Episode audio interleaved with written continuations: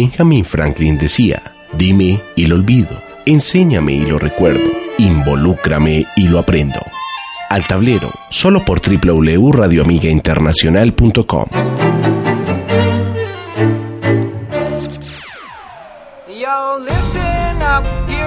Story about a little guy that lives in a blue world. And all day and all night, and everything he sees is just blue. Like him, inside and outside. His house with a blue little window and a blue Corvette, and everything is.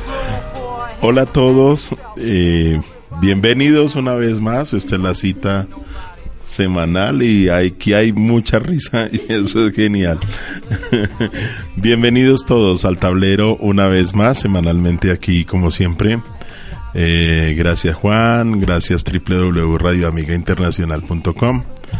Eh, gracias Facultad de Educación, gracias Daniel Cardona, gracias todos mis colegas coordinadores, profesores, estudiantes y gracias a los estudiantes de especialmente del programa de Ciencias Sociales que están siempre pendientes de nuestra emisión. Y bueno, a todos los que nos escuchan en el mundo entero y a los que nos están viendo a través del Facebook Live, de, vuelvo y repito, www.radioamigainternacional.com. Aquí andamos con estas par de maravillosas y entusiastas estudiantes de nuestro programa de ciencias sociales. Hace ocho días iniciamos una serie, antes de darles a ustedes dos, unos, segunditos para que se presenten, eh, iniciamos una serie de maestros vida y obra y con los estudiantes de nuestro programa para aquellos que se distinguen por tener unos, unas inquietudes muy interesantes frente a los proyectos de investigación que se están elaborando en nuestro programa. Entonces, eh, eh, Erika y Fred estuvieron hace ocho días aquí con un proyecto interesantísimo sobre sobre neuroeducación y ciencias sociales, que es uno de nuestros pilares del proyecto educativo de facultad y por eso andamos acá. Como siempre, la música pues la colocan nuestras invitadas, nuestros invitados. Y hoy esto va a estar movido, yo se los garantizo, con decirles que yo ni idea de algunas canciones. Sí, bueno. A ver, 30 segunditos para que cada una de ustedes se presente rápidamente y arrancas tú. Puede ser. Bueno, mi nombre es Jink Alejandra Aparicio Abadía. Soy estudiante, ya por fin casi entro a séptimo semestre. Estoy muy contenta por eso. Em, yo antes había estudiado un semestre de administración de empresas. No, eso no era lo mío, de verdad, eso fue terrible. Mis pesadillas eran con números y yo veía el piso y solo encontraba cuentas T por todo lado. Bueno, pero eh, primero el saludo a todos los que nos ven y los que nos escuchan. Hola, ¿cómo están? Mira para allá, mira. Ah, hola, ¿cómo mira, están mira, a todos? Espero que estén muy bien y que tengan una bonita tarde. Oh, qué bien. Vale, y ahí vamos contigo. Listo, eh, buenas tardes. Mi nombre es Ruth Tolosa, también estudiante de, Ciencias Sociales. Eh, entre un sexto, bueno, como un quinto sexto semestre. Eh, pues muy contenta con el espacio, gracias profe, pues por la invitación y, y pues un saludo a todos los que nos ven, que disfruten esto. Genial. Bueno, dos cosas. Bueno, vamos a, antes de seguir. Bueno, aquí a Juan que casi nunca viene en cámara y aprovechemos. eh, ¿Por qué esa canción? ¿Qué pasó con esa canción? es que cuando, eh, bueno, yo tengo cinco, cinco hermanos. Entonces, cuando yo estoy en la casa trabajando y haciendo tareas, pues cada uno tiene como cierta hora para hacer tareas y pues luego el otro. Entonces, cuando ya no estoy haciendo tareas, con mi hermanita empezamos a hacer Just Dance entonces es como nuestro momento de break. Y sí, ponemos mucho esa canción. Entonces digamos que me ¿Pero eso era hace tiempo o todavía lo hacen? Todavía.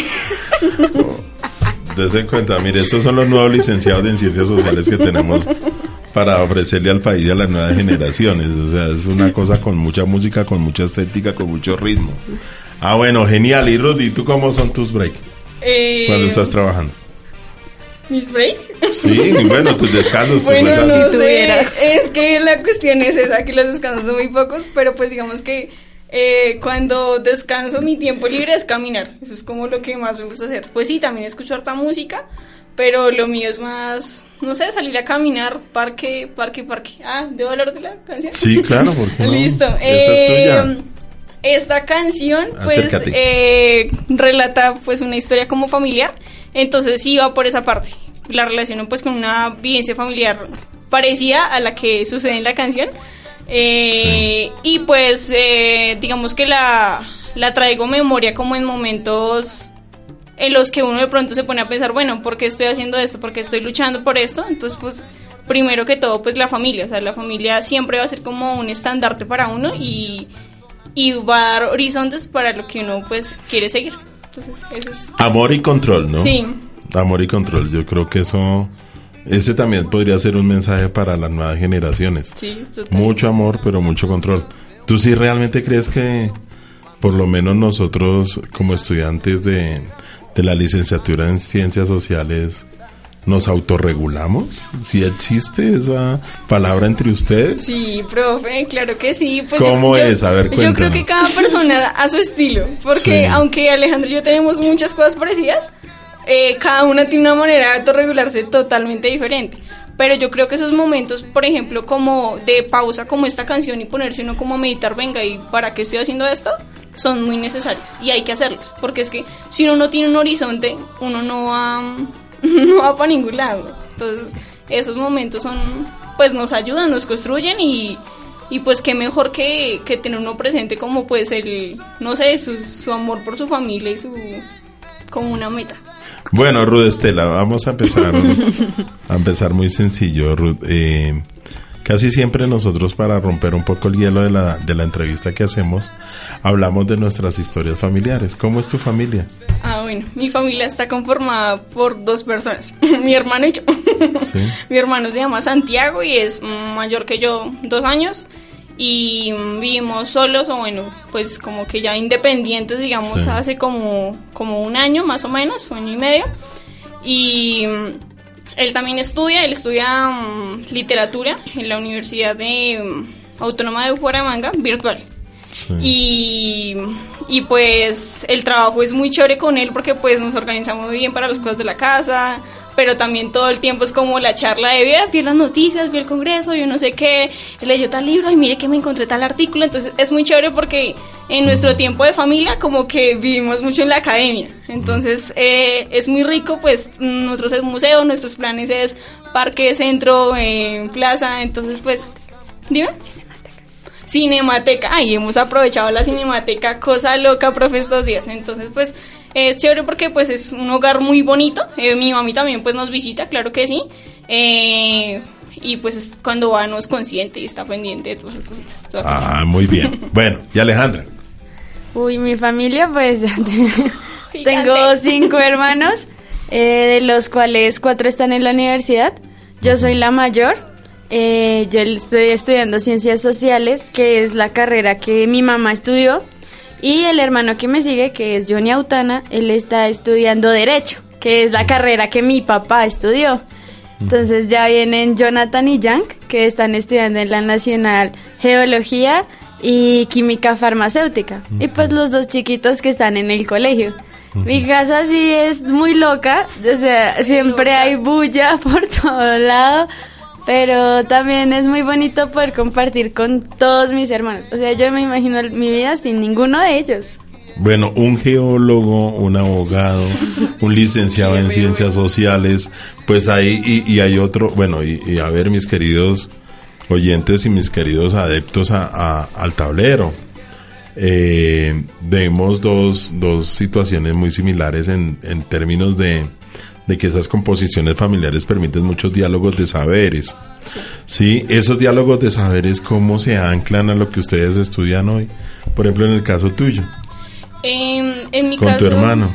eh, nosotros decimos en nuestras conversaciones que siempre, que sabíamos que éramos para esto, como, como dicen por ahí, uno nació para esto.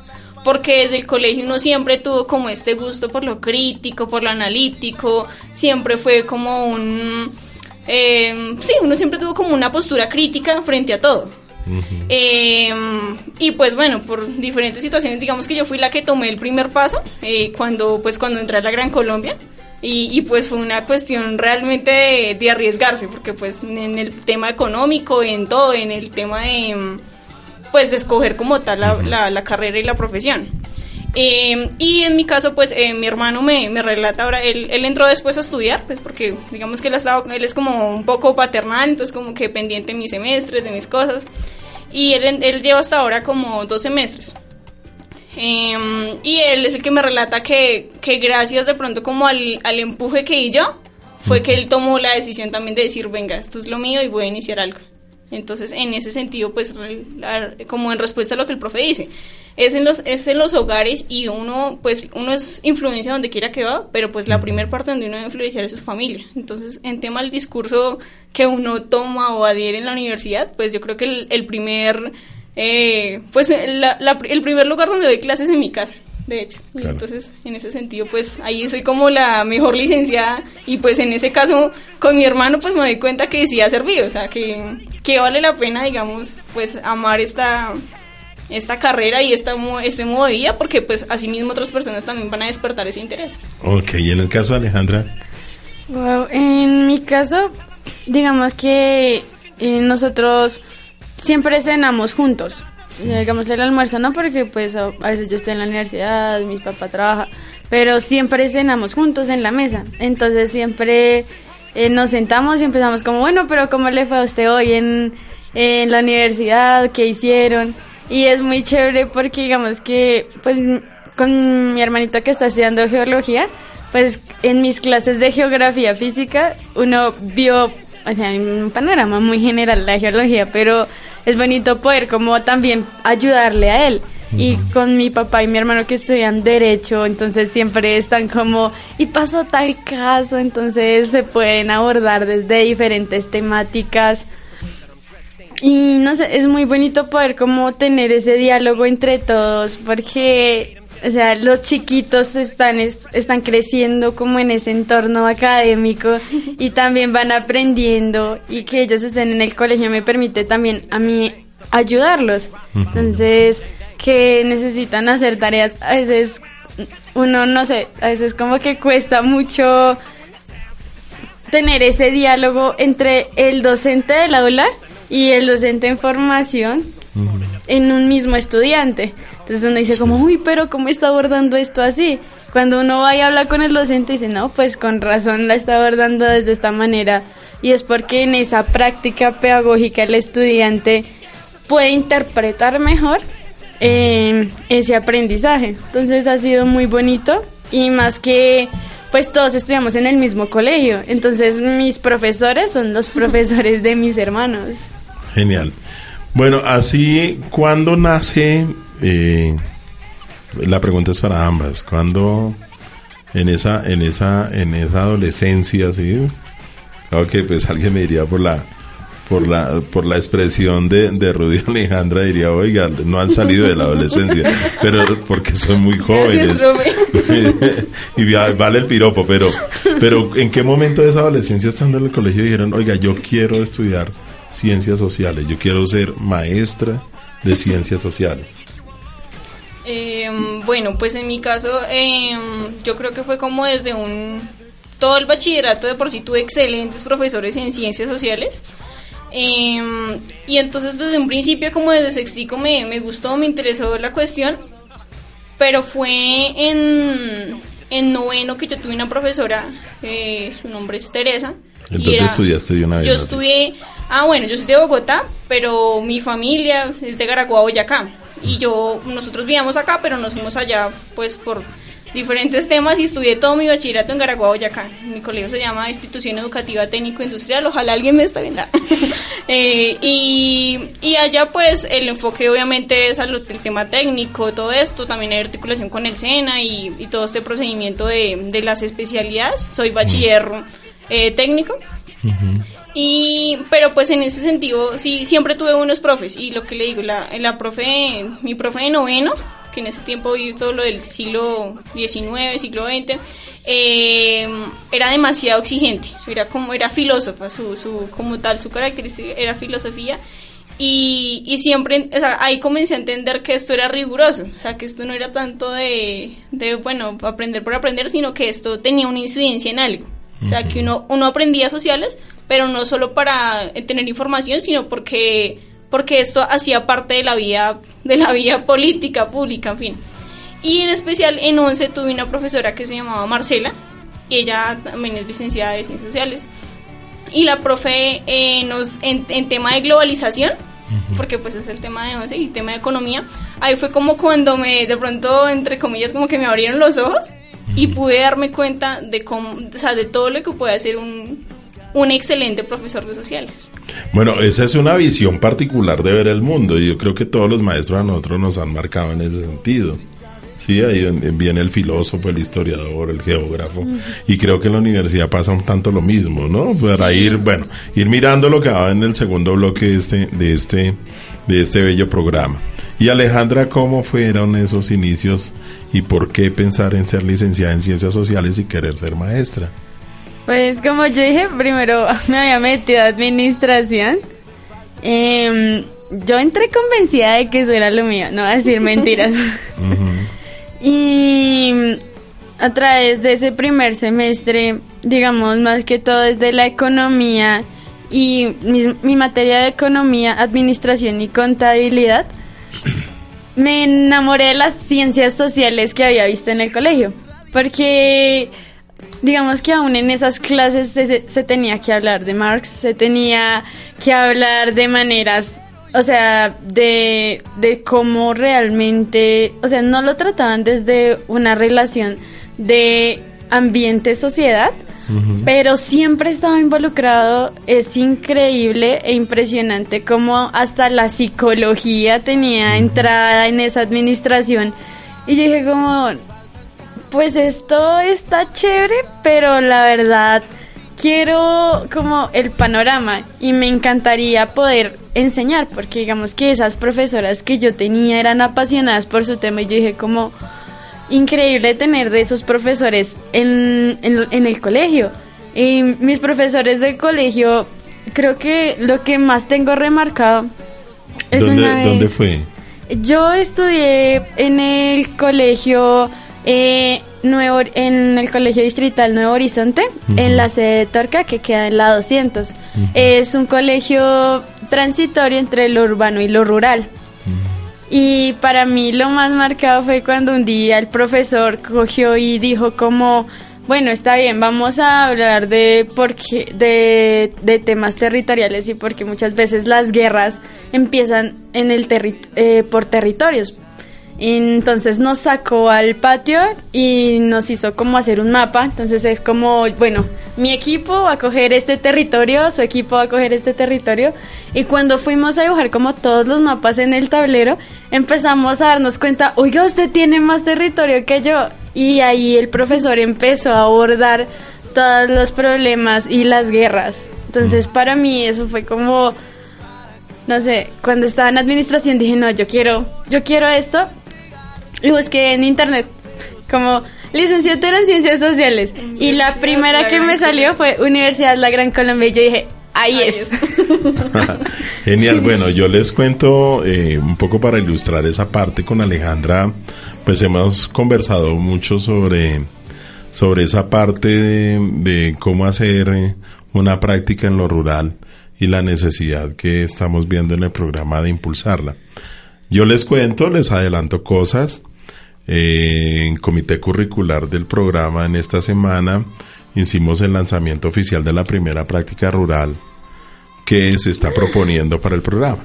Sí.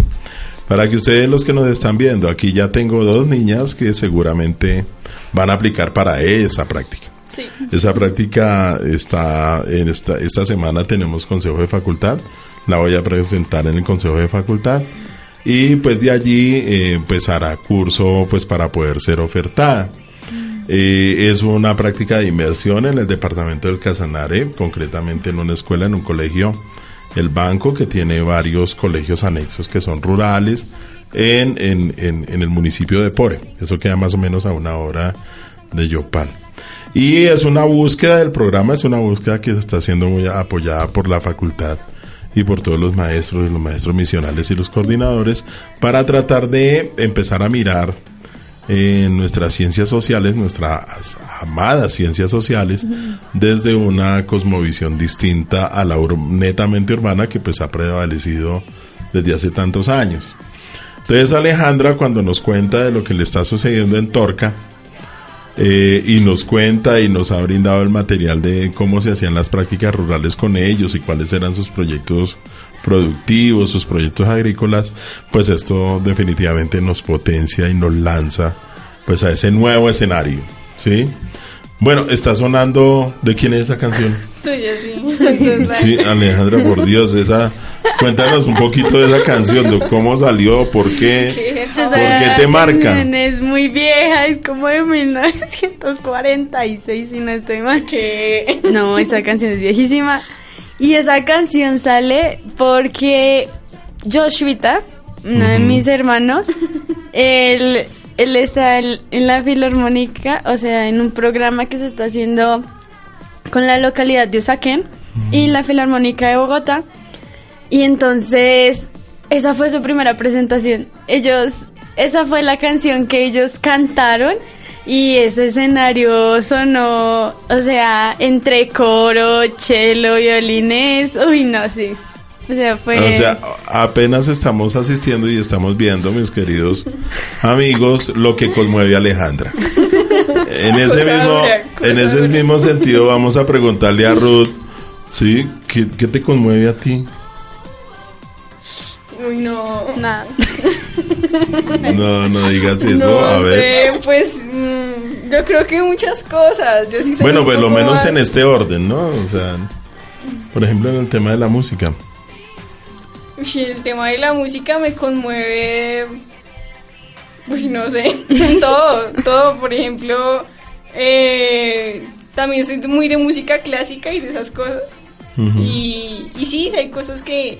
Pero creo que con amor y control me delaté. Eh, lo mío es como los temas así, esos temas que tocan cosas cruciales, bien sea de familia, de, de un hecho social, de una postura, por ejemplo, las canciones de Rubén Blades en general, Que mar- co- cantan o, o cuentan o, o están peleando por algún hecho. Entonces, esas cosas, o por ejemplo, Herencia de Timbiquí, que también está hablando pues de su tierra, eh, eh, siempre defendiendo su territorio. Entonces, esas cosas como que, uy, nada, esa música, la amo. Bueno, y alguna otra manera cuando hablas de eso, bueno, a mí me enseñaron y por dialéctica en, el- en ciencias sociales que cuando uno favorece y privilegia un, un gusto, una estética, pues de alguna otra manera está parándose críticamente frente a otra. Sí, críticamente, entonces ¿a qué te opones? Uf, creo que esta canción dice a que me pongo críticamente. Gracias, Juan. Ah. Gracias, Eh, Juan. Gracias. Eh, bueno, pues yo creo que uno. Lo que más uno le molesta en la vida en general, independientemente de la postura que uno tenga de la vida, es la injusticia, en todo su sentido. Entonces, yo creo que en, si hablamos de, de las posturas de lo que mencionaba de los artistas de hace un momento, yo creo que el, el tema de la injusticia en el territorio es algo que, que a todos nos conmueve. Y, y la música latinoamericana en general, no, te- no tengo muchos eh, autores en este momento presentes, hablan de eso, hablan de una, de una postura por nuestro territorio latinoamericano y por la posición que tiene pues, eh, pues nuestro, nuestra Latinoamérica ante el mundo.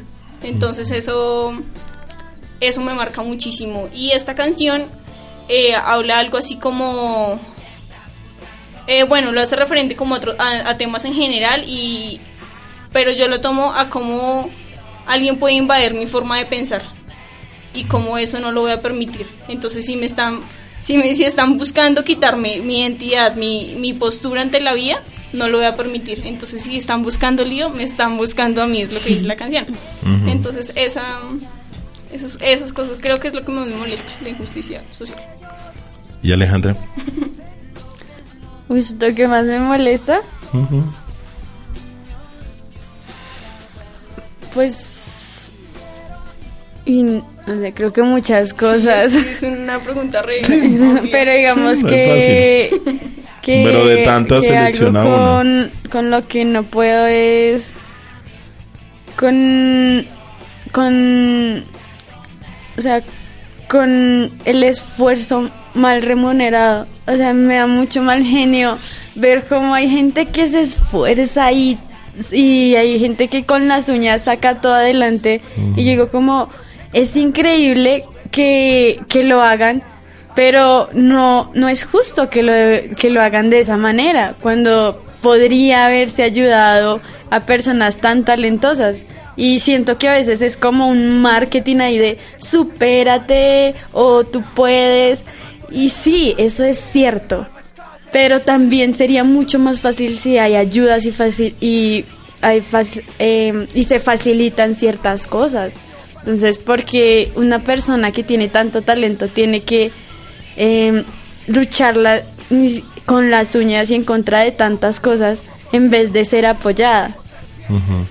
Alejandra, esas dos eh, respuestas que me han brindado, ¿ustedes cómo las tramitan en, el ejercicio docente?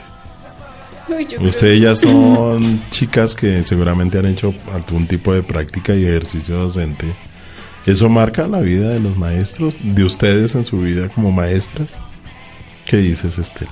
Eh, yo creo que sí, porque eso le da a uno como, como identidad para hacer, para llevar a cabo la profesión.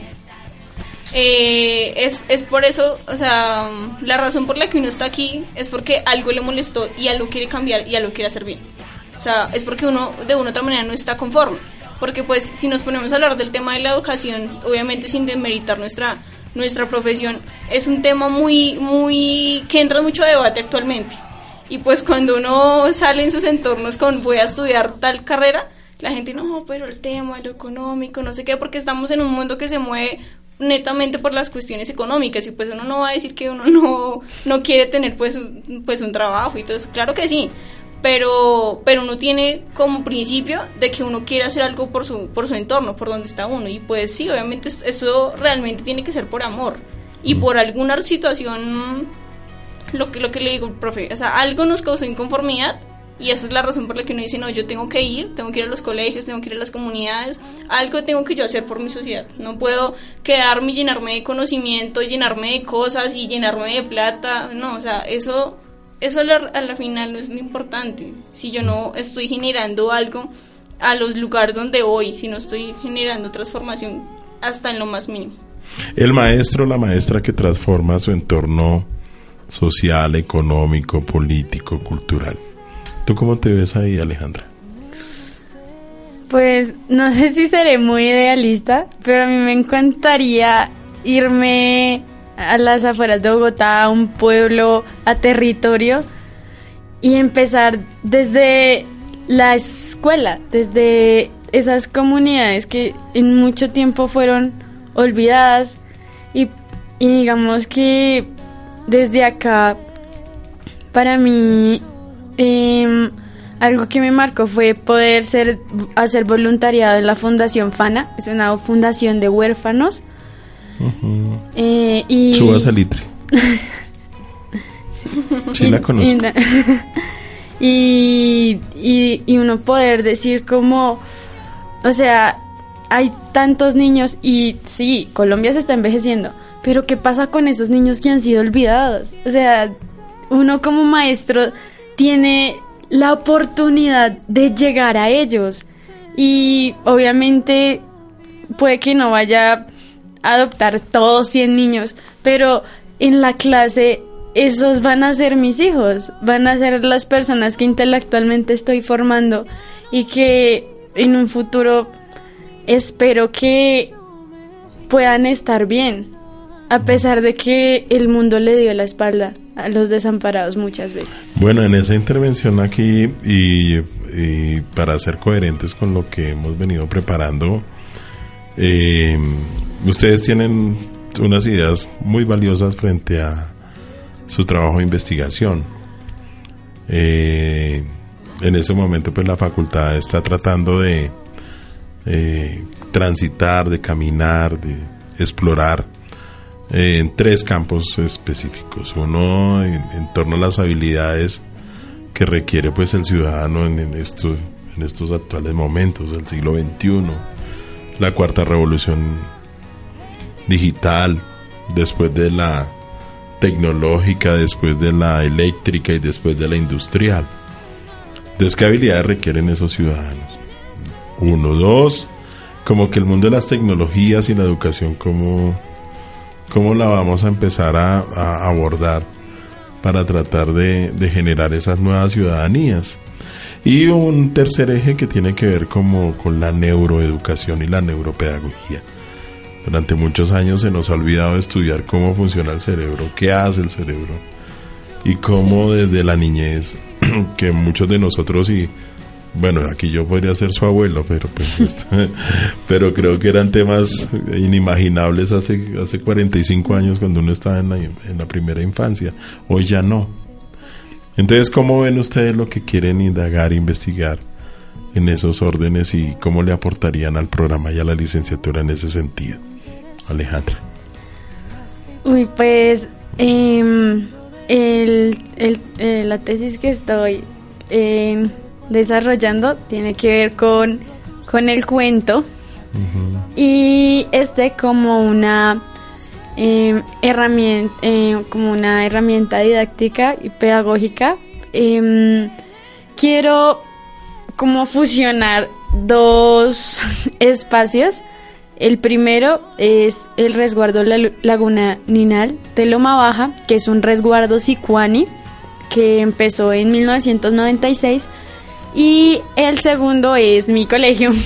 Y quiero unir estos dos territorios tan especiales para mí eh, a través del cuento. Entonces, ¿por qué no coger todos esos mitos, las leyendas y esas historias de tradición oral y traerlas de, man de manera eh, narrativa, formada de cuentos eh, eh, tecnológicos, o sea, lo que es el cuento pedagógico didáctico, que es por medio de aplicaciones elaborar cuentos interactivos eh, para estudiantes eh, de la ciudad y espero, por favor, Colombia, que también lleguen al territorio.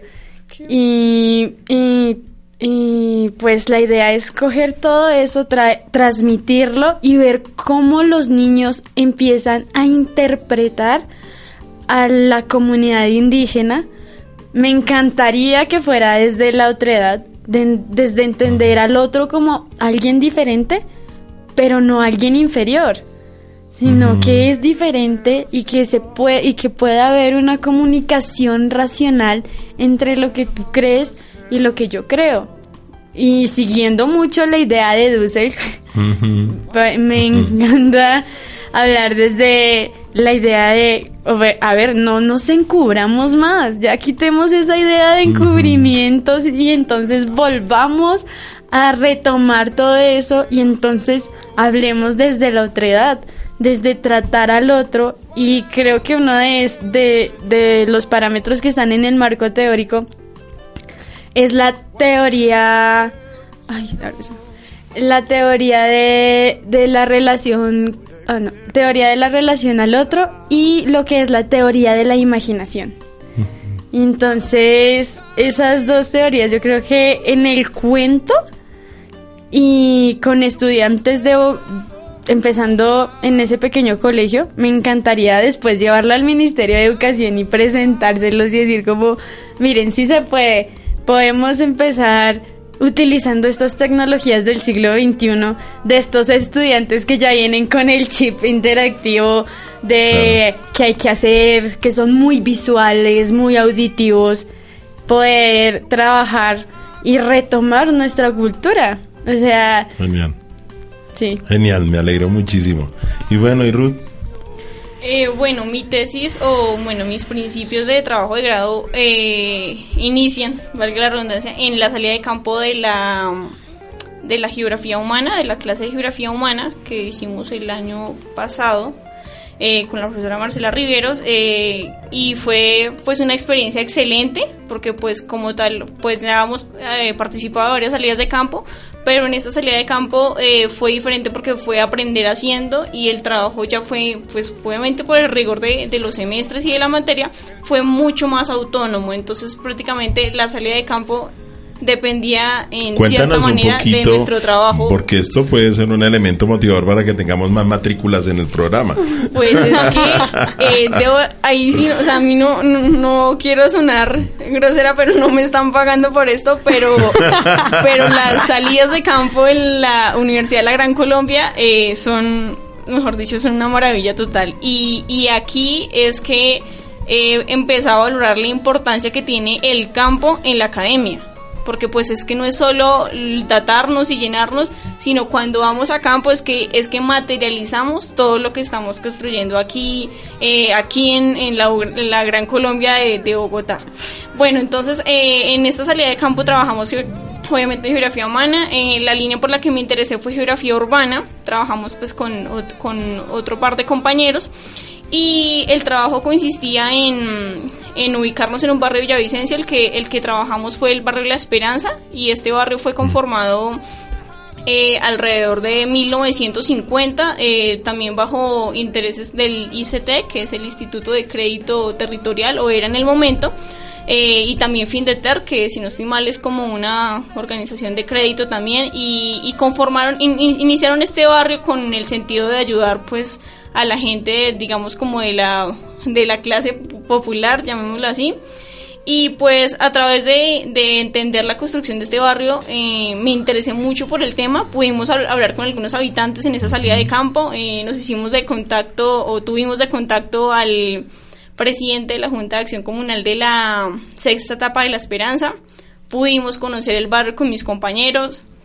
A partir de eso se habló del discurso de la autoconstrucción, obviamente los barrios populares, de cómo se conforman, qué es un barrio marginal, qué es un barrio popular. eh, y pues fue una experiencia muy valiosa porque pues eh, es entender el crecimiento de Villavicencio, porque pues no fue solo estudiar el barrio de por sí, sino todo lo que lo que conlleva que Villavicencio pues eh, fundaba más o menos para 1851, 53, perdón el dato, y, y ya pues a un 2019 el avance de pues de ciudad que ha tenido. En ese caso hemos tomado o estoy trabajando a, Jane Rush con la ciudad de eh, su libro es obviamente cerca de Villavicencio la ciudad frontera eh, desde pueblo de pueblo frontera a ciudad capital es el nombre y, y a partir de ahí pues he podido como establecer muchos diálogos del tema de la vía Villavicencio que es algo que, que pues actualmente eh, Supremamente necesario. supremamente necesario y pues que ustedes lea este libro y que encuentre que en 1850 también había problemas con la carretera, entonces usted como que comienza a decir, bueno, esto merece un, un, un análisis, un detalle. Yo creo que ahí uno alcanza a entender por qué los puentes se arrugan o se caen, Sí, realmente... pero sin justificar, obviamente. Sí, sí, sí, sin pero... legitimar el, el desastre. Sí, de hecho, eh, algo particular, ya que el profe habla de puentes, ah, el libro que, que, que estoy trabajando, pues como para de primerísimo para tesis, eh, menciona que, que era Ketame, no era puente Ketame. Fue puente Ketame hasta que pusieron el puente. Es algo muy lógico, pero pues eh, eh, destaca mucho el tema de pues algo, o sea, un, solo un evento cómo puede transformar un, una población, una, un territorio. Em, entonces, pues con respecto a eso, eh, ha sido muy valiosa esa experiencia de las salidas de campo, realmente debo reconocerlo y pues ahora estoy realmente a la espera de que la vida se arregle porque quiero irme para Villado, pues a, en el sentido de, de poder ir a trabajar mi, mi tema de tesis, Mi trabajo de grado. mi trabajo de grado. Bueno, Gracias. chicas, o sea, eh, démonos cuenta cómo estas experiencias de que surgen desde el deseo, ¿no? Hablamos del deseo, hablamos de las actuaciones, hablamos del querer, hablamos de la voluntad. Y, eh, y poco a poco se están materializando en, en lo que va a ser pues su proyecto de monografía que finalmente pues las, las va a marcar, como nos ha marcado a todos los que nos hemos involucrado en esto de la educación y más en la licenciatura de ciencias sociales. Bueno, en esta parte, bueno, esa canción de quién es? ¿Otra vez de Alejandra? Sí. Sí, Juan, por favor, las canciones de Ruth. Sí, él hace Él los pone, pero es que sí, cuando pero está mi canción estamos en una charla más buena que... Ay, oiga, ¿qué está diciendo de mis canciones? No. Bueno, ubiquemos esa canción. Esa canción es de Andrea Bocelli, Sí. Italiana. Y no, esa canción me mata porque es el amor de verdad que uno puede tener. Pues digamos que la canta hacia otra persona, pero a mí definitivamente me marca el hecho de que es una canción que sí habla de te amo tanto y por eso puedo dar muchas cosas. Y yo no pienso en una persona, sino que pienso en todo lo que puedo hacer, de verdad. Ah, bueno, que no, no pi- eso no está focalizada en, uno- en una, en una sola sí, persona. no está focalizada como en un amor, eh, dirían los griegos, un amor ágape, un amor incondicional, un amor eros de la pasión, sino un amor muy fraternal. Ah, bueno, genial. Bueno, eso, e- e- esos amores existen. Sí, Creemos que sí. ¿Y Ruth qué piensa? ¿De qué va? Esta canción, ¿esta no es bueno, tuya? sí, sí, ya, esta es la Esta mía, es la sí, tuya, sí, sí. sí. Eh, bueno, esta canción es de Alex Campos, eh, es viejísima. Alex Campos ya, pues, ya tiene cierta trayectoria, pero eh, esa fue como de sus inicios. Y narra, eh, la, la llevo como a mis 10, 12 años, de pronto menos, ¿no? Por ahí como unos 9. Nosotros esta canción la teníamos en cassette, por eso es tan valioso. En ese tiempo teníamos, eh, ¿cómo se llama la de los cassettes? Sí, Grababa- casetera, una Esa casetera. vaina. Eh, y, y pues eh, fue como el primer cassette que nos regalaron y nosotros pues con mi hermano la escuchábamos mucho porque no teníamos más, en fin, y, y escuchábamos, escuchábamos y una vez mi mamá me escuchó cantándola y me dijo, ¿usted qué está cantando? Porque está, eh, hay una parte en que dice que habla como de cuatro velas y un cajón, mi vida terminó allí. Bueno, entonces hace referencia a que la persona estaba analizando como el transcurso de su vida. Pero pues yo en ese momento no era consciente de eso, yo solo la cantaba. Y mi mamá me dijo, ¿usted qué está cantando? Entonces me explicó la canción. Y, y entonces ahí me di cuenta, o ya ahora uno grande hace, estas reflexiones de, de tanto afán en la vida, hombre. O sea, uno en la vida vive corriendo para todo, todos con afán, todos con, con obviamente con una preocupación, pero entonces, ¿por qué no llegar a analizarte que, o sea, como bien dice, qué estoy haciendo con mi vida? O sea, ¿por qué, por qué corro tanto? ¿Para qué corro tanto? ¿Qué, ¿Cuál es la razón por la que estoy corriendo? ¿Vale la pena seguir afanándome por todo?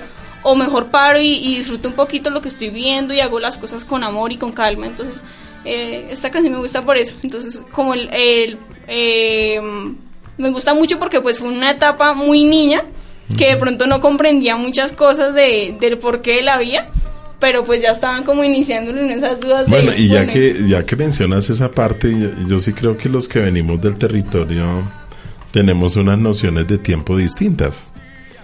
Sí. Yo, yo recuerdo mucho también en mi infancia el campo, la finca, los abuelos, sí, la- las gallinas, los perros, las vacas, Sí.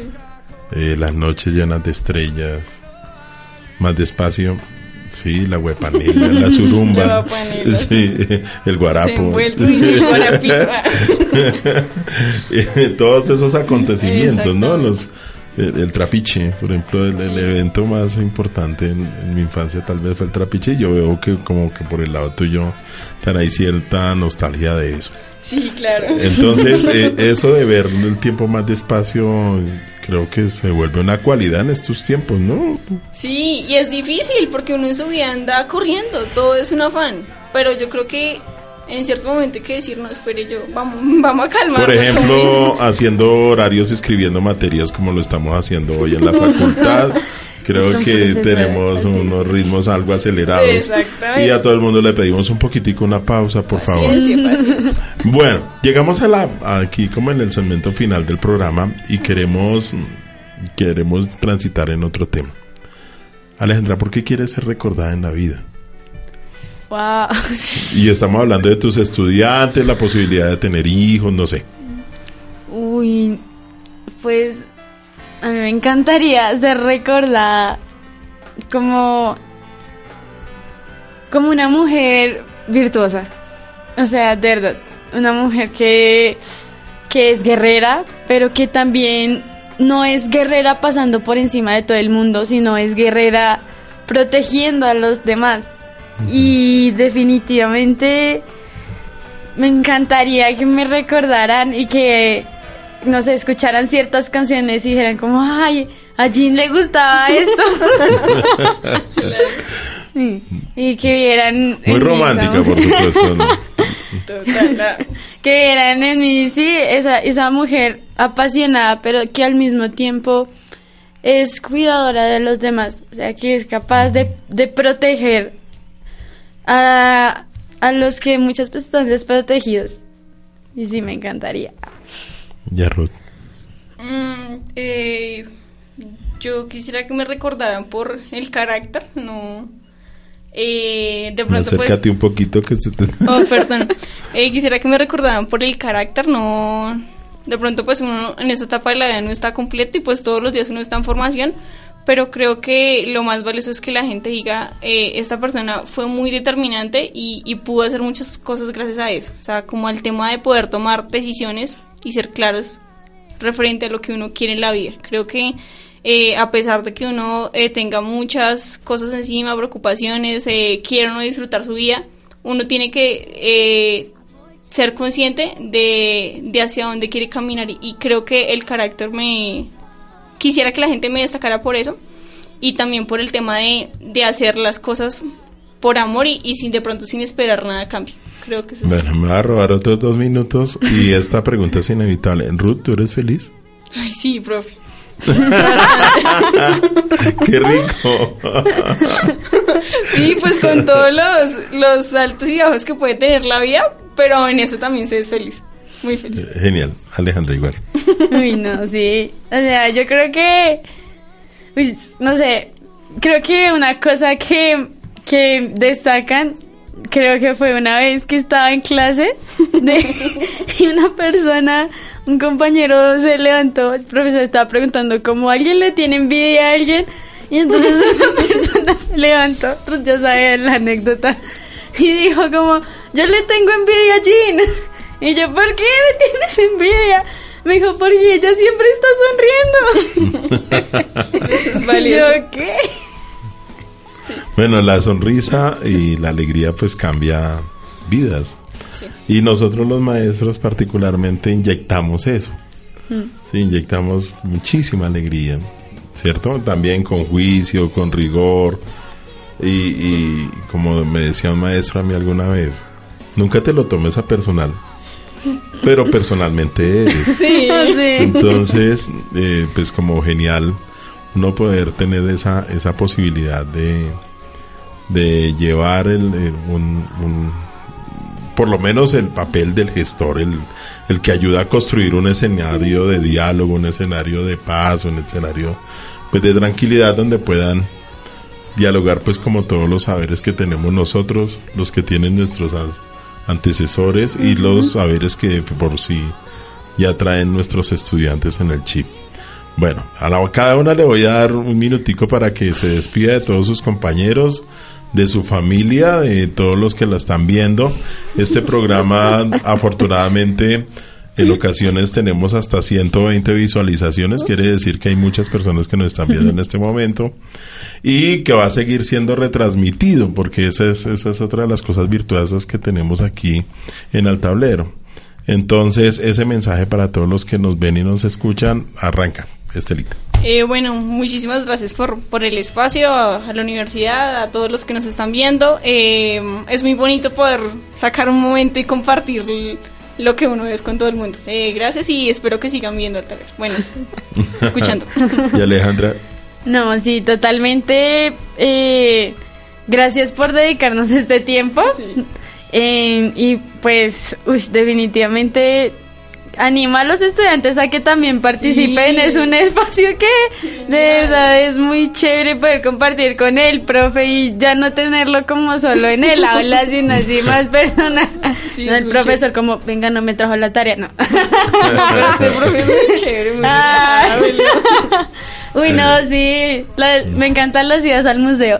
Entonces, y, ¿Y qué? Y, y definitivamente que tengan una feliz tarde, o sea, y si van a tener una noche, que tengan una feliz noche y duerman súper rico. Y los que no pueden dormir, pues disfruten la noche también. bueno, eh, a ver, no, algunos avisos parroquiales que tenemos después de este maravilloso programa con Rudy y con Alejandra.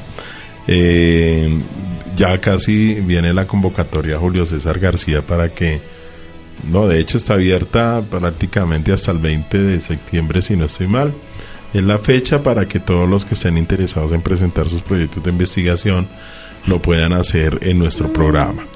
Eh, dos, eh, nosotros estamos eh, hoy escribiendo pues materias, estamos armando horarios, cualquier inquietud, cualquier duda, pues no duden en buscarnos a nosotros, los, los profes del programa, que estamos todos pues para ayudar y para tratar de, de colaborar en lo que más, en lo que más podamos. Mm, yo creo que esos son los, esas son como los avisos eh, generales de hoy en ocho días. La próxima semana, pues vamos a estar eh, en una nueva edición de nuestra serie Vida hoy obra de maestros aquí en el Altablero. Eh, vamos a tratar de seguir buscando estos proyectos de investigación supremamente interesantes que nos pueden que nos pueden ayudar a seguir articulando, a seguir pensando en, en hacer eh, de la Facultad de Educación, pues el lugar donde la queremos ver siempre, ¿no? Que todo que todo sea bueno, que todo circule, que todo fluya y que pues si hay obstáculos y hay barreras, pues las podamos superar en equipo, que esa es esa es como la idea central. Eh, Juanito, entonces eh, no olviden, estamos en www.radioamigainternacional.com, estamos en su programa semanal Al Tablero. Hasta pronto y nos vemos.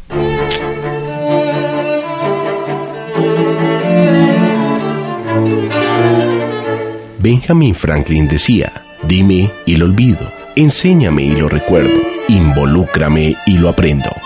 Al tablero, solo por www.radioamigainternacional.com.